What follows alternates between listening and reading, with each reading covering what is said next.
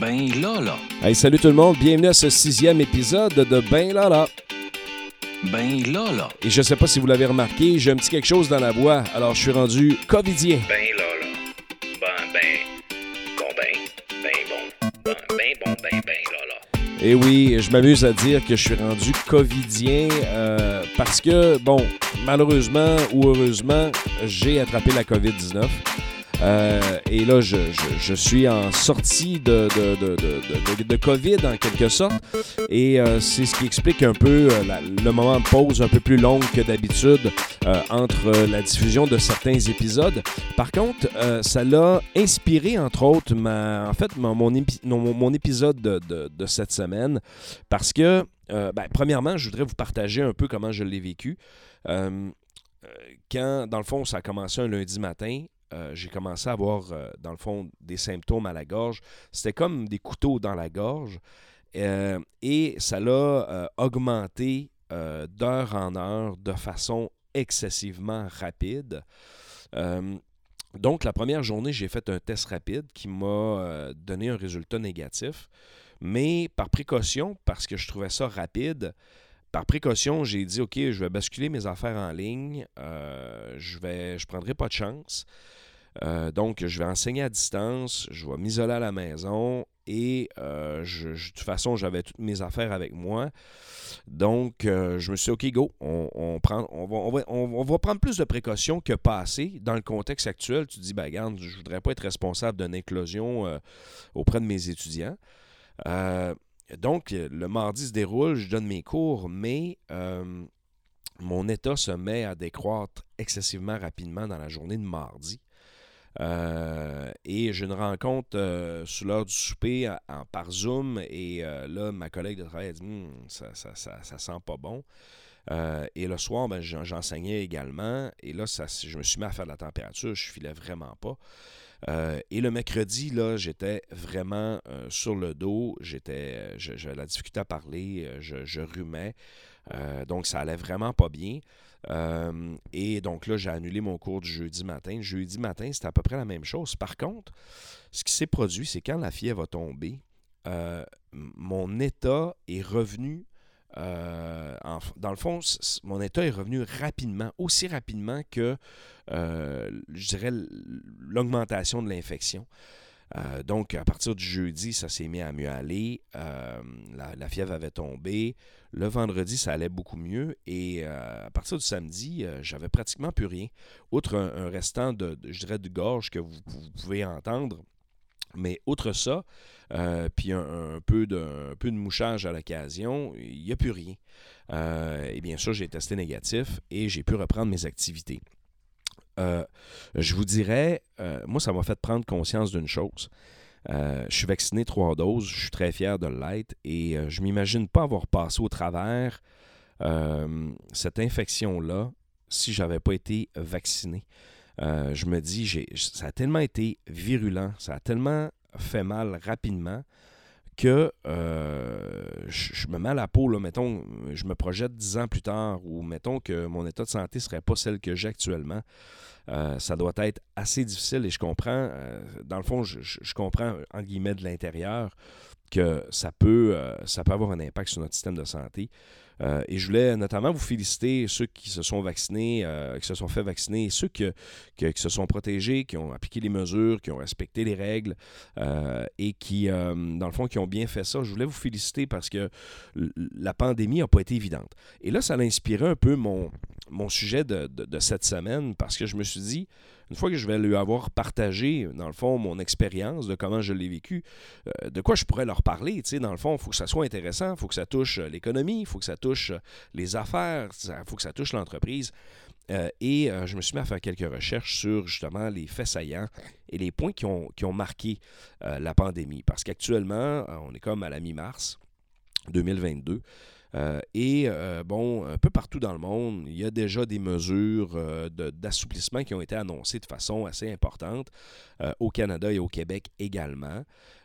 Et même si on- il y a une recrudescence actuellement, je pense que euh, on, commence à apprendre à, vivre avec le virus et euh, à, prendre les précautions nécessaires. Bref, ça a marqué quand même un changement de société.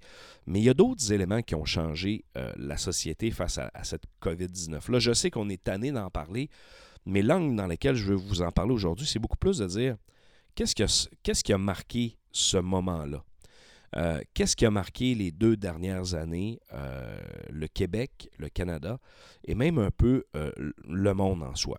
Et, souvent, je vous dis, vérifiez vos sources, assurez-vous d'avoir des, sources fiables, d'avoir des chiffres qui sont, réels, qui sont bien faits, euh, de sources justement que je vous dirais qui ont été comme, tu sais, des, des, des pas sur un blog de machin truc pour aller chercher l'information. Alors, je suis tombé sur un article qui a été euh, partagé sur euh, Statistique Canada. Donc, Statistique Canada ont réalisé justement une étude sur, je dirais, l'impact économique de la pandémie.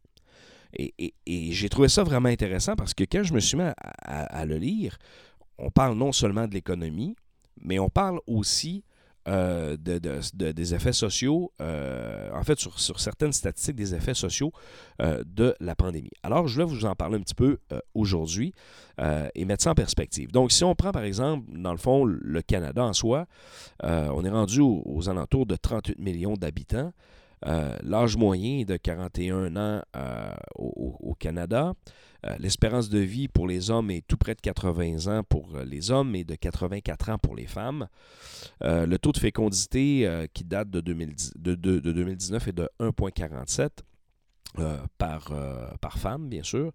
Euh, la population autochtone qui, euh, enrichit notre, Canada euh, et qui, était déjà là avant qu'on arrive, bien sûr, représente 1,6 euh, million d'individus. Donc, c'est quand même une, très belle proportion. Et dans les minorités visibles, là, dans le fond, ça, c'est vraiment le terme que Statistique Canada utilise. Donc, je ne veux pas insulter personne en utilisant ce terme. Représente 7,6 millions d'habitants. Donc, euh, c'est quand, même, euh, quand même assez important. Euh, on, a, on, a, on a un beau pays, euh, d'ailleurs, dans lequel il y a plusieurs langues euh, maternelles euh, qui sont euh, couramment utilisées, notamment le français, l'anglais, euh, le chinois, l'espagnol, l'arabe, l'italien, l'allemand, euh, et j'en passe. Donc, les personnes qui euh, sont au travail, euh, notamment en date de, de septembre 2020, euh, ça représentait 18,5 euh, millions euh, d'habitants du Canada. Le taux de chômage à ce moment-là est à peu près à 9% euh, donc, si je regarde en quelque sorte euh, l'économie, si on regarde euh, avant la pandémie, donc en, en- en 2020, le PIB, donc le produit intérieur brut du Canada, était de 1,8 milliard euh, de dollars canadiens. Donc, les ventes au détail se situent à 52,9 milliards de dollars. Les exportations canadiennes, 44,9 milliards et les importations de 47 euh, 0,9 milliards. Donc, on, a quand même un déficit commercial ici. Euh, donc, ceux qui ne savent pas c'est quoi un déficit commercial, dans le fond, c'est la différence entre les importations et les exportations. Donc, quand, euh, les importations sont supérieures que les importations, ça veut dire qu'il y a plus d'argent qui sort pour euh, les, produits que, soit qu'on consomme ou, ou que l'on importe pour la fabrication de biens ou d'éléments comme ça. Autre élément, euh, permis de bâtir, on était à 8,1 milliards et les recettes du gouvernement fédéral étaient donc les impôts que, le gouvernement fédéral euh, retire, représentent 335,1 milliards de dollars. C'est quand même euh, énormément d'argent. Donc, si on regarde un peu les impacts de l'économie, sur l'économie de la pandémie, on voit qu'il y a eu des différences assez importantes. Euh, pourquoi que je dis ça? C'est que euh, les familles en soi ont été confrontées notamment à l'incertitude par rapport à l'emploi, par rapport aux revenus. Rappelons-nous que, euh, bon, il y a eu de- des périodes d'isolement, des périodes où les entreprises ont été fermées, et là, il y avait un climat d'incertitude qui s'est qui s'est installé. Et ce climat d'incertitude-là a eu pour impact de dire, bon, OK, on ne peut pas non plus trop dépenser d'argent on ne peut pas non plus trop euh, investir. Donc, il y a eu des gens qui ont, eu froid, qui ont eu peur, et c'était justifié face à la situation. Donc, le revenu d'emploi, notamment, a diminué de 9% dans cette période-là. Euh, et par contre, le revenu disponible des ménages a augmenté de 11% Donc ça, ça a été, euh, bien sûr, en quelque sorte, une cause de, des mesures qui ont été appliquées par le gouvernement fédéral et par les gouvernements provinciaux pour donner un coup de main. Donc, tout ce qui concerne les mesures d'urgence, le, chômage, ainsi de suite. Donc, toutes les, mesures qui ont été, qui ont été, qui ont été mises en place un des impacts négatifs de, ça, en fait, l'impact positif s'est senti immédiatement parce que face à cette incertitude, le gouvernement a mis de l'argent dans les poches des Canadiens. Sauf que aujourd'hui, on est en 2022, les gens ont eu de l'argent dans leurs poches. Les gens n'ont pas vécu en fait cette, euh, cette, euh, cette problématique-là de, euh, financière parce que, bon, le, gouvernement s'est occupé de nous autres. Euh, et, c'est correct parce qu'il y a plusieurs secteurs d'activité, je fais juste penser à la restauration, qui ont été excessivement touchés par la situation. Il fallait qu'il y ait de l'aide. Sinon, les gens n'auraient pas passé au travers. Par contre, de faire du mur à mur comme ça et donner de l'aide à, pas mal tout le monde, ben ça, ça a généré beaucoup d'argent dans le système. Et cet argent-là dans le système, ben les gens sont mis à dépenser à un moment donné euh, et à consommer, à consommer. Et là, ça l'a amené justement des débalancements euh, dans euh, l'offre et la demande, ce qui a fait en sorte notamment qu'on a vécu des pénuries de bois d'œuvre, qu'on a vécu des pénuries de papier de toilette et ainsi de suite. Euh, et ça a eu une incidence à moyen long terme sur le prix que les produits étaient vendus. Donc revenons un peu à ces, éléments-là. Donc, la hausse des revenus disponibles dans le fond et des dépenses ont augmenté. Euh, notamment le taux d'épargne. Donc, les gens ont, conservé cet argent-là euh, et se sont dit, on va la garder euh, dans nos poches. au Canada, on a vécu aussi une baisse historique des dépenses et des investissements des entreprises dans le commerce international. Donc, le commerce international, donc tout ce qui concerne importation, exportation, il a, connu un recul de 11,5% Donc, c'était quand même assez, assez majeur. Euh, d'autres statistiques, euh, écoutez, la, reprise de, de, la production s'est quand même faite assez rapidement parce que dans le fond, lorsque les entreprises ont été fermées, euh, le gouvernement a pris des mesures mur à mur, en quelque sorte. Et après ça, ben, ils ont commencé à dire qu'est-ce qui est essentiel, qu'est-ce qu'on a besoin pour fonctionner. Et là, les entreprises se sont mis à, réouvrir. et là, cette progression-là s'est fait quand même assez rapidement, notamment pour les entreprises qui étaient euh, je dirais, dans, moi je pense ça, qui euh, qui était considéré comme étant essentiel. Euh, les entreprises qui ont vécu en fait, les secteurs d'activité qui ont vécu, en fait, les plus grandes pertes, ben, écoutez, tout le secteur d'hébergement et de restauration, euh, qui ont connu des décroissances euh, astronomiques. Euh, c'est simple, les gens voyageaient pas, les gens bougeaient pas. Donc, c'est le secteur qui a été le plus touché. il y a eu également le secteur du transport dans lequel et d'entreposage. Par contre, c'est un secteur qui s'est remis en marche parce que un des indicateurs économiques qu'on peut avoir, c'est l'industrie du transport. Parce que quand on a un transport de marchandises d'un point A à un point B, lorsqu'il y a des transactions commerciales, le transport est obligatoire parce qu'il faut, prendre les stocks, il faut les déménager. Donc, quand l'industrie du transport va bien, normalement, l'économie va bien. Euh, écoutez, ce n'est pas un indicateur infaillible, mais c'est un indicateur qui est important. J'en profite aussi pour vous dire, ben, parmi cet indicateur-là, euh, comme le transport est, est, un, est un joueur important dans le transport de marchandises, ben, c'est également un indicateur par rapport au coût de l'essence. Quand le coût de l'essence augmente et qu'il y a beaucoup de transport euh, par camion et qu'on utilise, ou un, moyen de transport qui utilise euh, le pétrole ou du moins les énergies fossiles pour se déplacer, euh, on peut s'attendre qu'il va y avoir une augmentation de coût.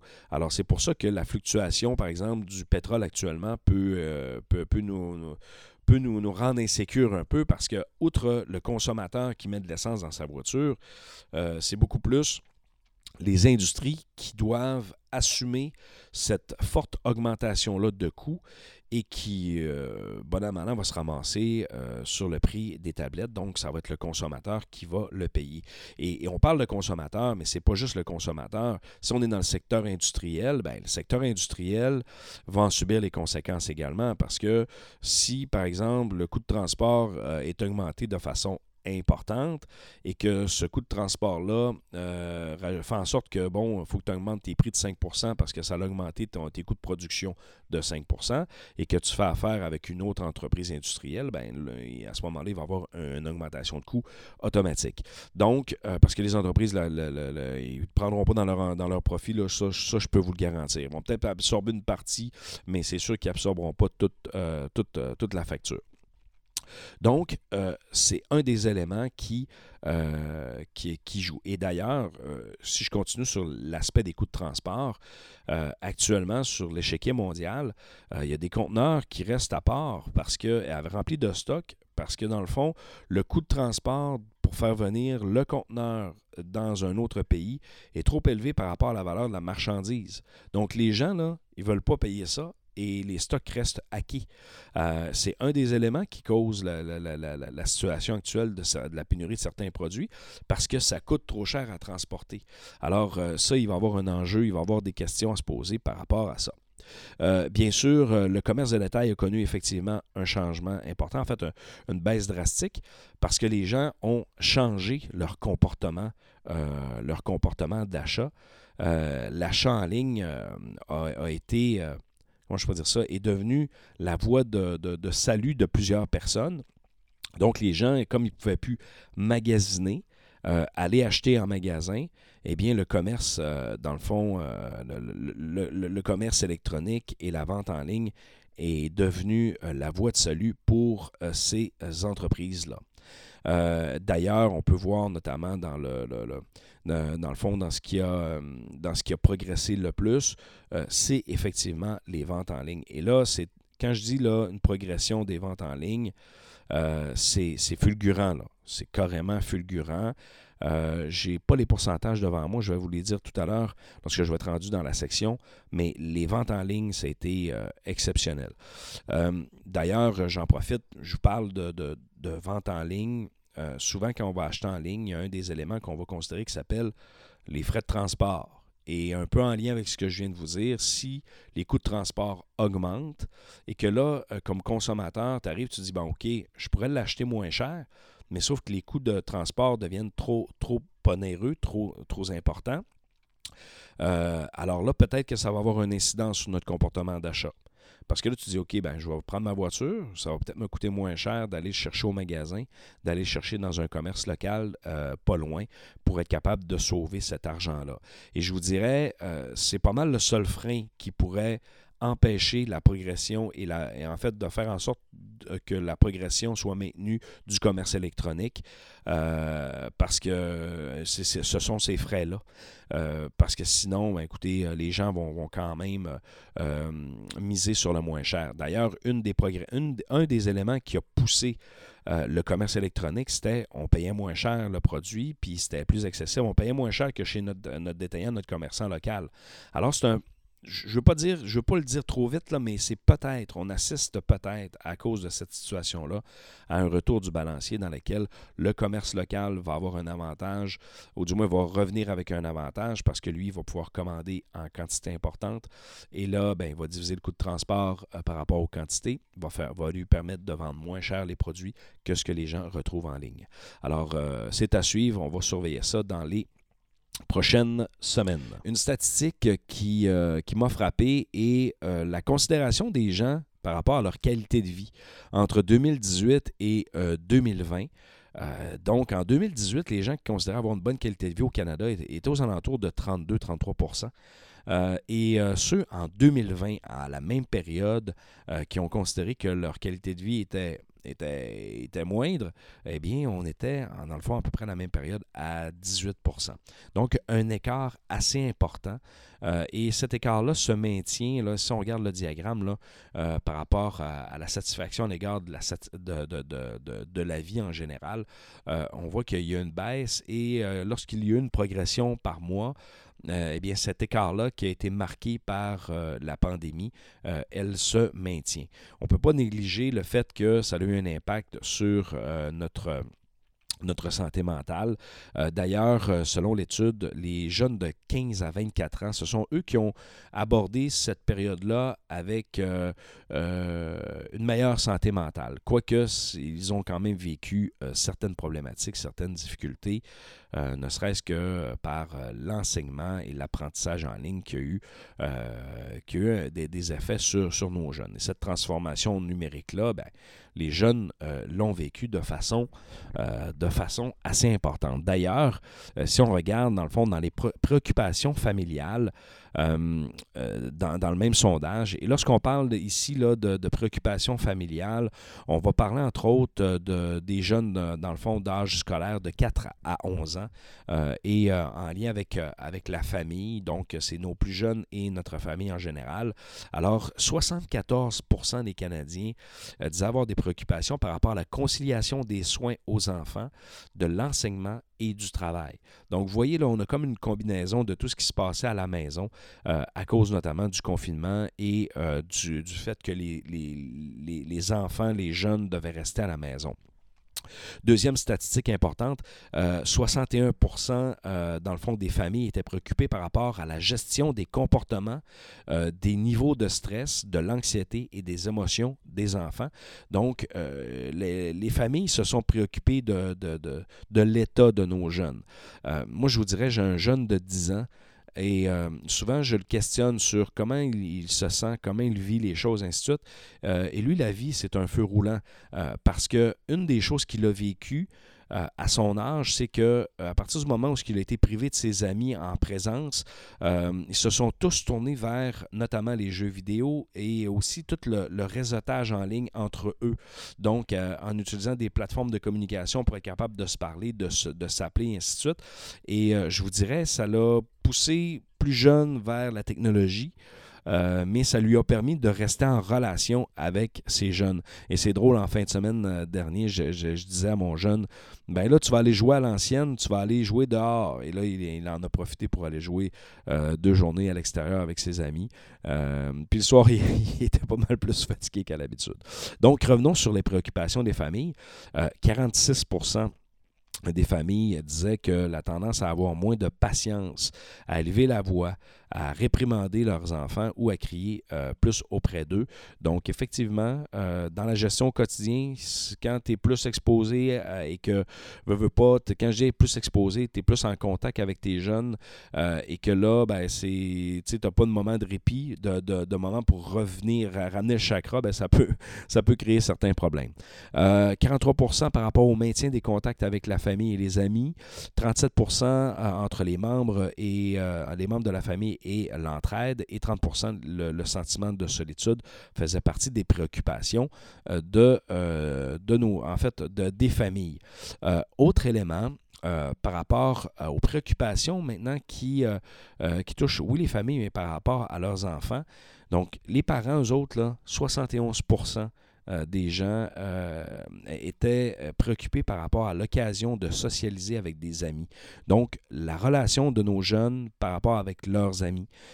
Donc, 71% des parents avaient cette préoccupation-là. 64% euh, du temps passé devant les écrans était également une préoccupation. Je ne vous le cacherai pas que moi, comme père de famille, ça a été également une préoccupation. Par contre, j'ai un adolescent de 15 ans euh, qui, lui, va, faire une bonne gestion de, son temps d'écran, de ses affaires, parce que c'est un gars qui aime ça se socialiser, d'être avec ses chums. Donc, les périodes de confinement pour lui ont été plus difficiles. Euh, il a moins gamé, mais par contre, le jeune, il faut, faut, faut, faut être capable de, de, de, de le superviser, dans de, de l'encadrer, parce qu'il y a effectivement un, impact sur le temps d'écran. Par contre, le plus, dans, dans les plus jeunes, je pense que le rapport à la technologie est plus facile.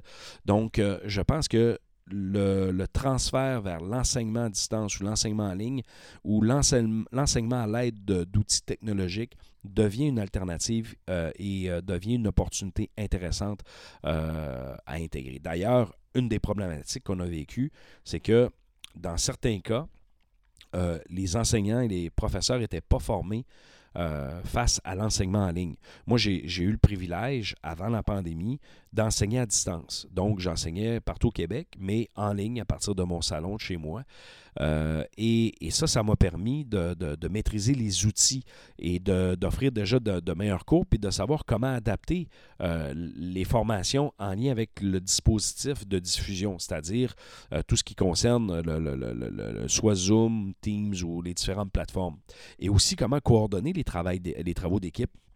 Comment coordonner cet échange-là entre les gens euh, qui sont à distance et nous? euh, comment est-ce qu'on peut créer le lien? Euh, et, moi, ça m'a aidé personnellement quand c'était le temps de basculer en ligne dans la période de, confinement.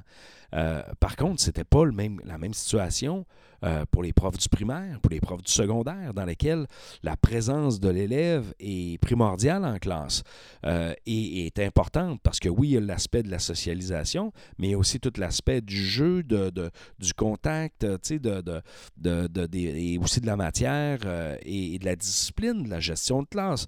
Donc, ça a été tout un défi. En passant, j'en profite, là, euh, les profs de secondaire, les profs de primaire, s'il y en a qui nous écoutent actuellement, félicitations, merci pour cette portion-là qui n'a pas été évidente pour vous autres.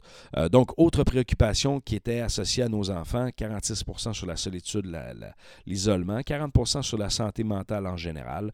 Donc, c'était quand même... euh, pardon, excusez-moi, j'ai fait un, lapsus, un échange de, données. Donc, 46% sur la santé mentale en général et 40% sur euh, les années scolaires et la réussite scolaire euh, qui faisait partie des préoccupations des parents. Donc, des statistiques qui sont assez intéressantes, qui nous permettent de, savoir, bon, OK, euh, le contexte social a changé, euh, notre rapport à la technologie a évolué, nos achats en ligne ont changé, euh, notre façon d'apprendre a également évolué, a également grandi. Et justement, toute la gestion familiale, nos préoccupations ont également évolué. Euh, ensuite, pour, euh, pour de nombreux étudiants, euh, dans le fond, il y avait euh, des préoccupations euh, et ça a été mesuré également dans la recherche qui, nous est présentée. Donc, dans la proportion euh, des participants ayant déclaré avoir des, euh, des, répercussions scolaires, dans le fond, parmi ces étudiants-là, 26 disaient que bon, certains cours avaient été annulés ou reportés. Il y en a 35% qui disaient que le placement prévu en milieu de travail ou dans les milieux de stage avait été soit retardé ou annulé. Ben, c'est sûr qu'avec le confinement et tout ce qui s'est passé, ça devait être problématique. Euh, on l'a même vécu, nous, avec nos étudiants, dans lesquels il fallait que les stages soient faits à distance et qu'il y avait des contraintes qui n'étaient pas évidentes. Mais ça, c'était dicté par la santé publique. On n'avait pas le choix de, faire ça de cette façon-là. 10 euh, de- disaient ne pas avoir été en mesure de terminer certains cours dans l'ensemble de leur programme. Donc, je m'adresse à ces 10 %-là. Si vous nous écoutez, euh, écoutez, allez, allez chercher votre diplomation, retournez à l'école, euh, euh, allez chercher le, petit plus qui vous manque. Ça, vaut la peine. Là, je sais pas, vous êtes capable.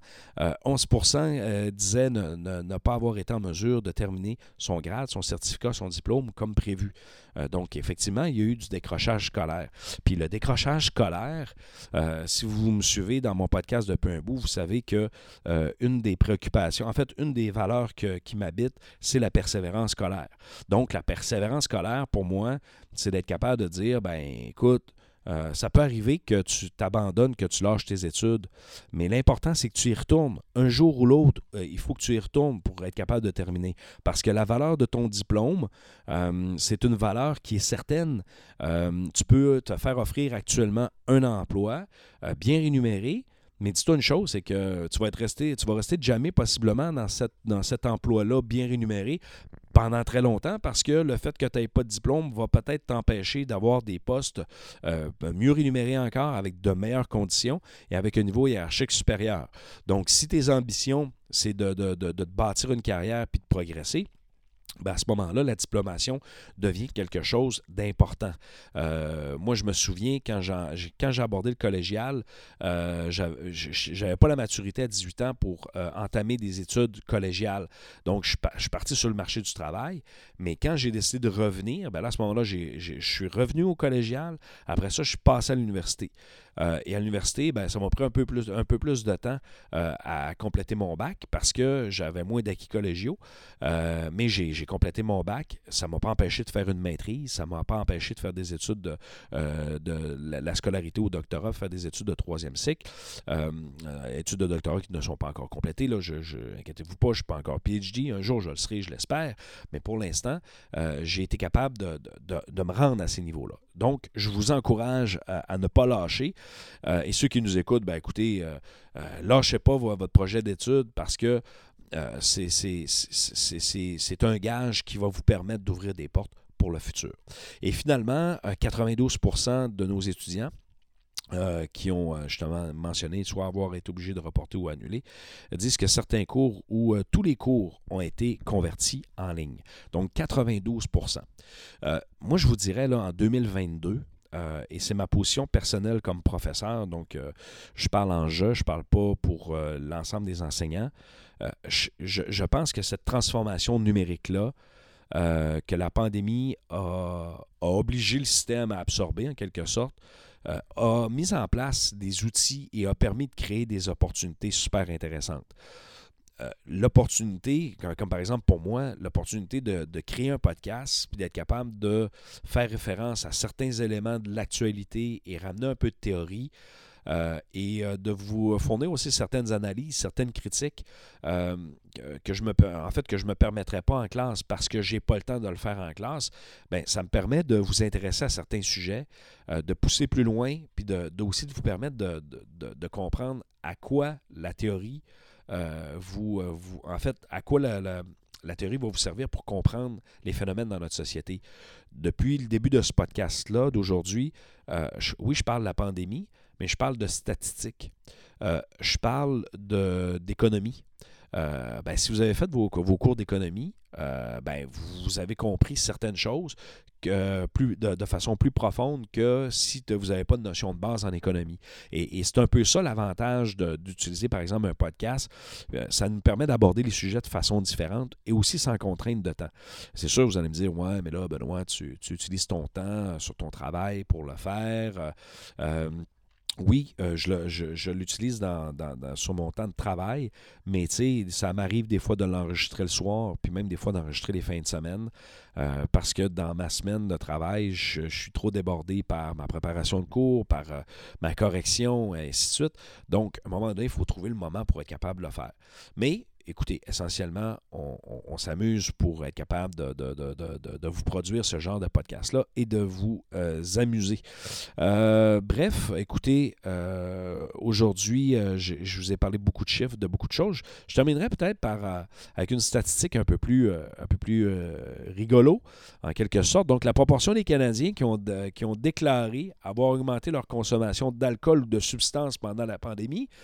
Donc, euh, ceux qui ont, euh, dans le fond, euh, dit augmenter leur consommation, notamment de cannabis, ce sont dans le segment d'âge des 15 à 34 ans qui disent nous autres, on, a augmenté de façon significative notre consommation. C'est à peu près 12 euh, de, des gens qui, ont mentionné qu'ils ils l'ont augmenté de façon euh, significative.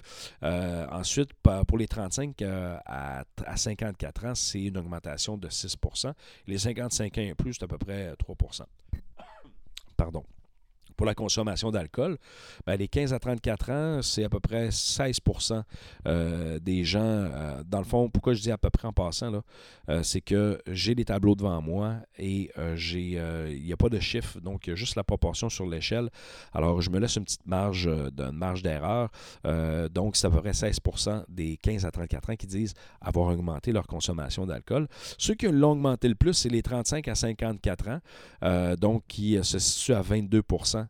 euh, d'augmentation pour leur consommation d'alcool. Et euh, on est à 11% pour l'augmentation d'alcool, euh, dans le fond, dans les 55 ans et plus. Ceux qui ont augmenté leur consommation de tabac, ce sont nos 15 à 34 ans. Je suis moins fier de vous autres parce que vous êtes à peu près 6% à avoir augmenté votre consommation de tabac. On sait que le, tabac, c'est pas très bon pour la santé. Et là, vous allez me dire, ouais, mais Benoît, le cannabis, c'est pas meilleur, puis l'alcool non plus. Et là, je vous donne raison à 150% Bref, ceux euh, pour les 35 à 54 ans, c'est 5% Et euh, ceux qui sont plus vieux, à 55 ans et plus, c'est 4% Donc, c'est à peu près la même chose. bref, c'est, on est comme en sortie de pandémie. je vous dirais, c'est peut-être le moment de repenser à notre à, ce qu'on a augmenté comme consommation durant la période de la, de, la pandémie. Peut-être euh, revenir à de saines habitudes de vie euh, parce que je pense que ce qui se présente devant nous euh, est très positif.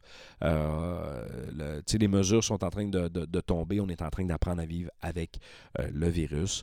Alors, soyons positifs pour l'avenir et il ne me reste qu'à vous dire, ben, écoutez, merci d'avoir écouté. Merci de nous suivre sur les réseaux sociaux. Je vous rappelle que le podcast est disponible sur toutes les plateformes Spotify, sur Apple, euh, sur Apple Podcast, sur, euh, sur Google Podcast, euh, sur TuneIn. Sur, dans le fond, il est distribué partout. Donc, vous pouvez. Vous pouvez m'ajouter dans, vos, dans, vos, dans votre planification d'écoute sur votre téléphone. bien sûr, je vous invite peut-être à mettre même un commentaire ou peut-être une, une notification, en fait, une évaluation sur mon podcast. Moi, ça va m'aider à m'ajuster. Ça va m'aider également au référencement. Alors, euh, il ne me reste qu'à vous dire merci et on se reparle dans le prochain épisode. Alors, sur ce, ciao, ciao!